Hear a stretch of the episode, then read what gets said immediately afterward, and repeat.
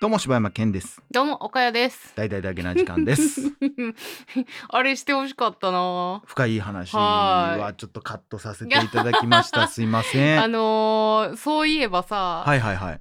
その CM 曲っていうかさ、はいいえもう聞いてる人何のこっちゃわかんない。深い話ってやつね。そうそう あれ以外あれ以外でフルコーラス聞いたことないという。こですけど、うん。あの曲ってさ、うん。意外とその続き込みでさ、うん。ちょっと好きやったりあするわ。そうなん？俺そこしか知らへんわ歌詞。たった1分であそうなんや。人生が変わる。めっちゃ知ってるやんみたいなやつ。CD 持ってるやん。あそうなん？そうなんです。ちょっとね好きなんですよ。ええということで、はいということですけども、はい。まあそれをね あの最初元気よく僕も歌ったんですけども残念ながらちょっとはい。ちょっと機材のお蔵入りになってしまいまして、あれでね。はい。ということですけども、はい、はいいやちょっとねまたねドラ ドラえもんの次かもしれへんしちょっとタイミングずらしてるかもしれないですはいけど、はいあのちょっと衝撃的な映画を見てしまったんですね。なんでしょもうねほうんまに。どういう衝撃やろこれは、はい。あのー僕普段結構ねお互い、う、うん、あこの映画の話したいから、うん。これ見といてとか、うんうんうんうん。連絡したりするやん。ありますね。これに関しては僕は、おかよさんには正直見ない方がいいんじゃないかなって思ってる。えー、これはねちょっとあまりにも刺激が強い。いやほんまはどういう意味やろ全ての人に見てほしいんやけどうもああただでもっていうところで、え。ー、さあ今回僕が見てきた映画。はい。こちら。じゃじゃん。牛久。えー、全然知りませんな。牛に久しいとかいて牛久と読みますこれ。これはえ？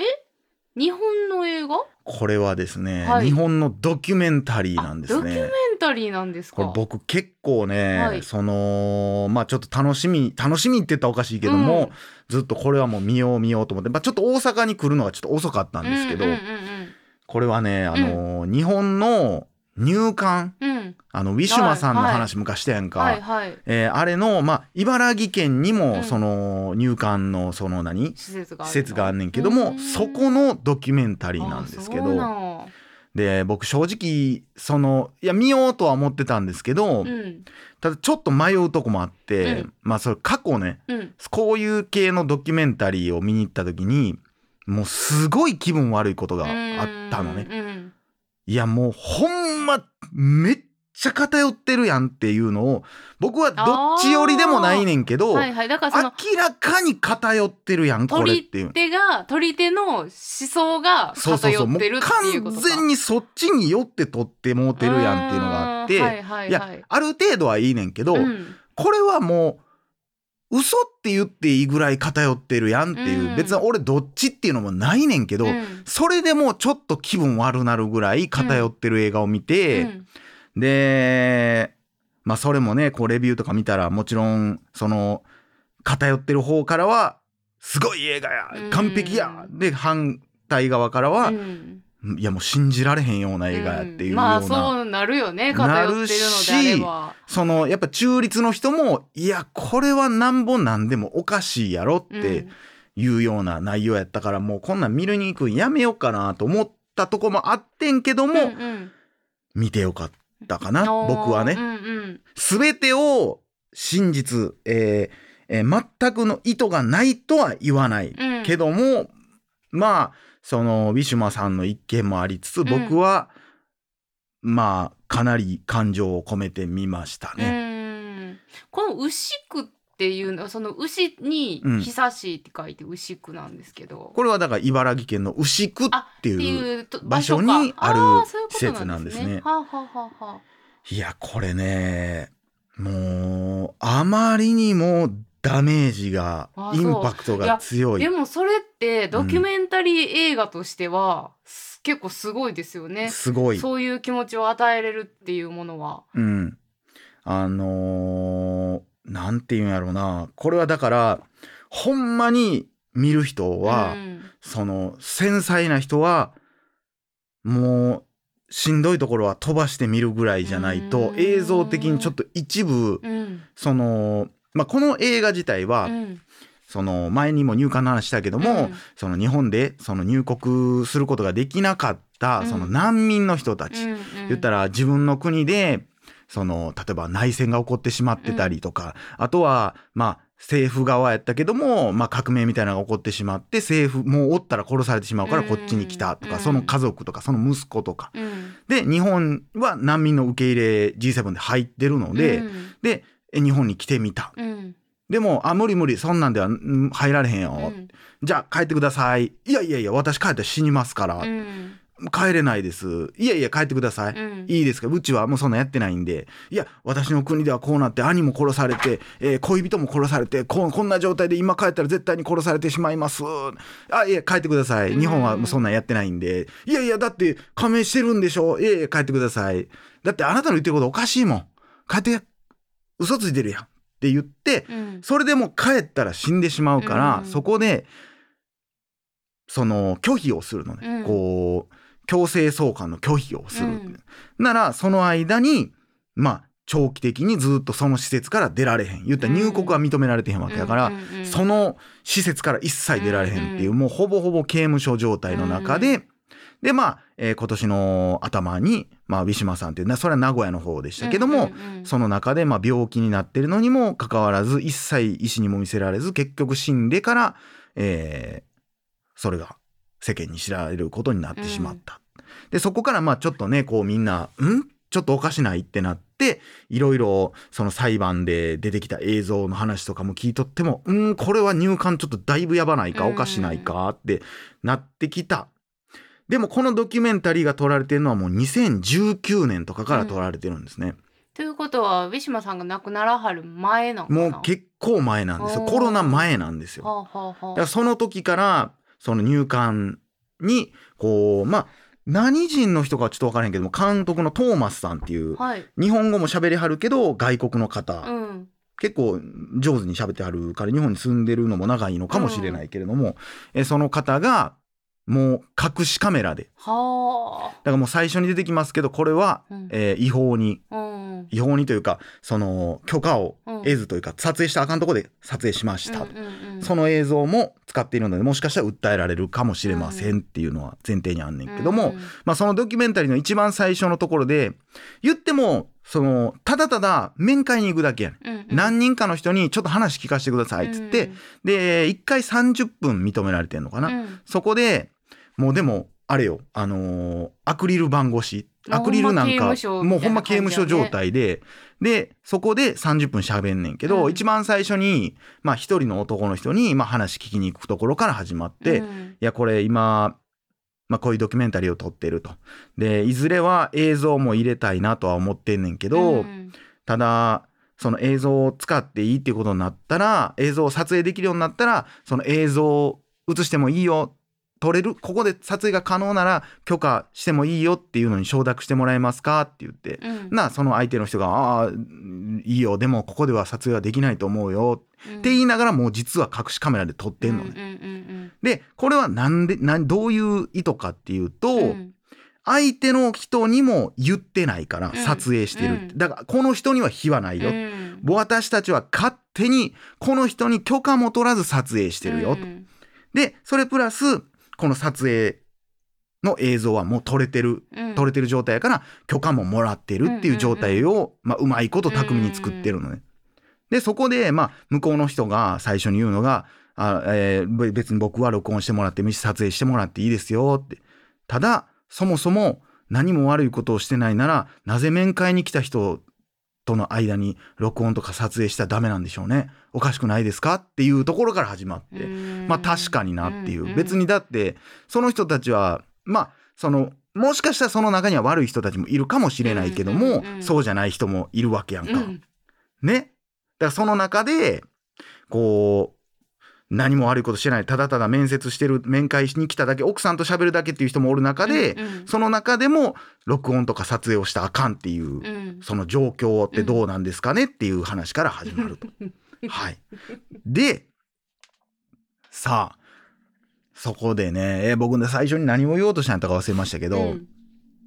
まあそっから、まあこの中での出来事を、まあ何人か出て、8人か9人ぐらい出てきはんねんけども、まあその中でもうみんなが言ってるのがもう2年とか3年とかおると。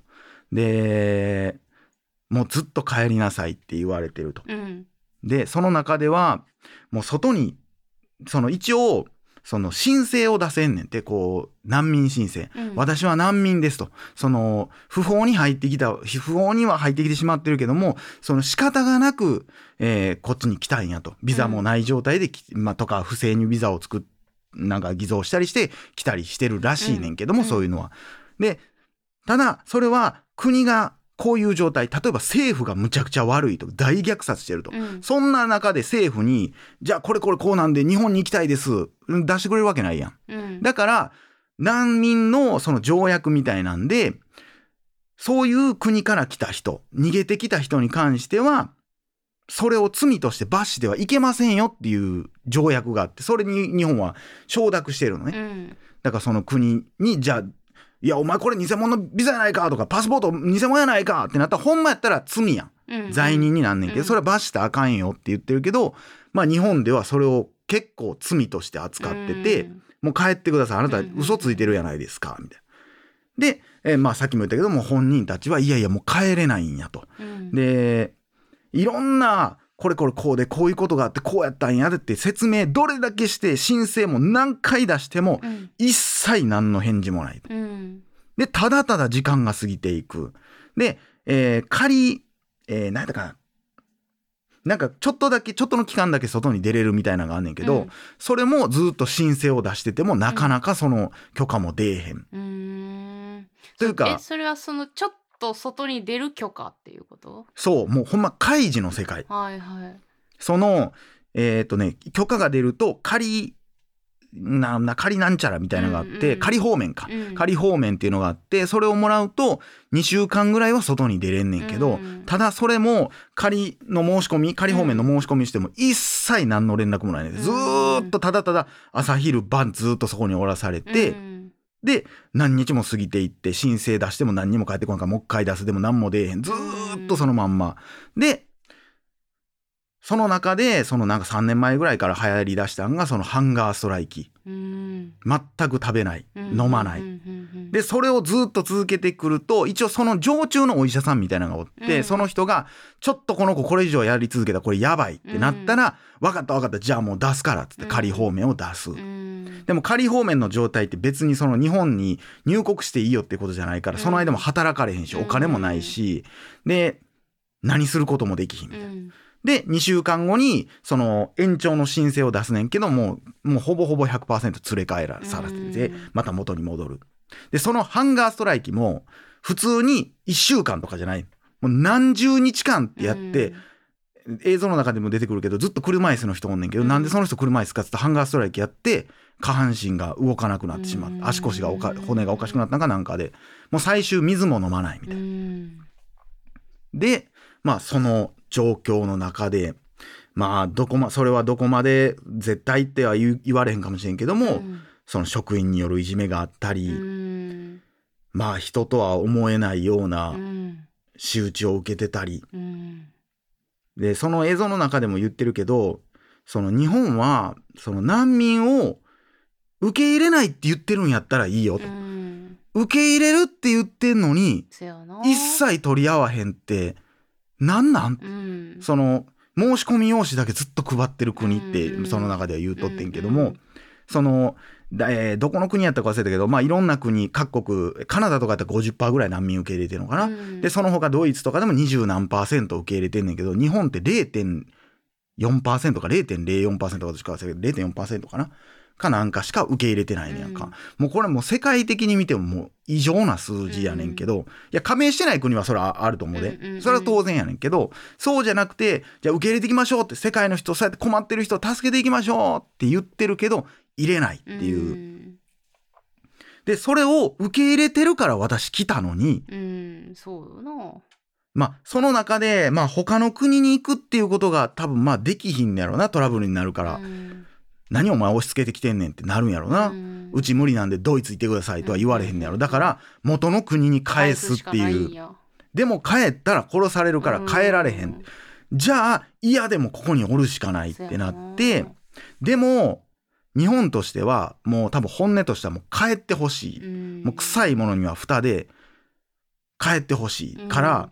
結構追い詰めるようなことバンバンやんのね。うんうん。まあその中にはまあ分からんよ。全ては何か分からへんけども暴力であったりとか追い込むようなことであったり。うん。で中で言ってる人これも全てが本当かどうかっていうのは俺らには確認する術はないじゃないねんけども、うん。ただまあうんまあ分からんけどもその一人の人が言ってるのは私は日本に来る時に日本に来て最初奥さんが結婚したと。で子供ができて私は収容所に入った。うんそしたら日本の入管の人は私を帰らせたいから、うんその結婚してることは知らん。うんで奥さんには「あなた騙されましたね」と。あの人ねビザが欲しいからあなた騙されたんですわ。子供を下ろし下ろしなさいよって言われて、うん結局その人はその女の人は子供も下ろして、まあ、離婚もしてみたいな、うんそうやって追い込んで追い込んでもう帰り帰り帰り帰り帰りって言われてると。でも帰られへん。でもおらなあかん。で、そのサンガーストライキとかいろんなことやったりとか、その、いろいろ追い込まれてくるから、もうみんなメンタルおかしなってくるのずーっとだって狭いとこに、ずーっとおらされるわけやから。うんしかも、その、誰かも言ってたけど、ゴールがあるならいいよと。うん刑務所みたいに、あなたは何年、もう懲役何年って言うんやったらいけると。でも、一生ここで終わるかもしれん。うん死ぬ、おそらく死ぬやろ、私たちは。だからその状態でもう気がおかしくなってくると。うん寝られへんようになってくるってなったら、もう睡眠薬とか9錠とかくれんねんて。うんでもそれでもちょっと半分ぼーっとしたまんまうん自殺したりする人がおると。実際その体が痛いとか、そのウィシュマさんもそうやけど、なんかおかしいって言って一人の人は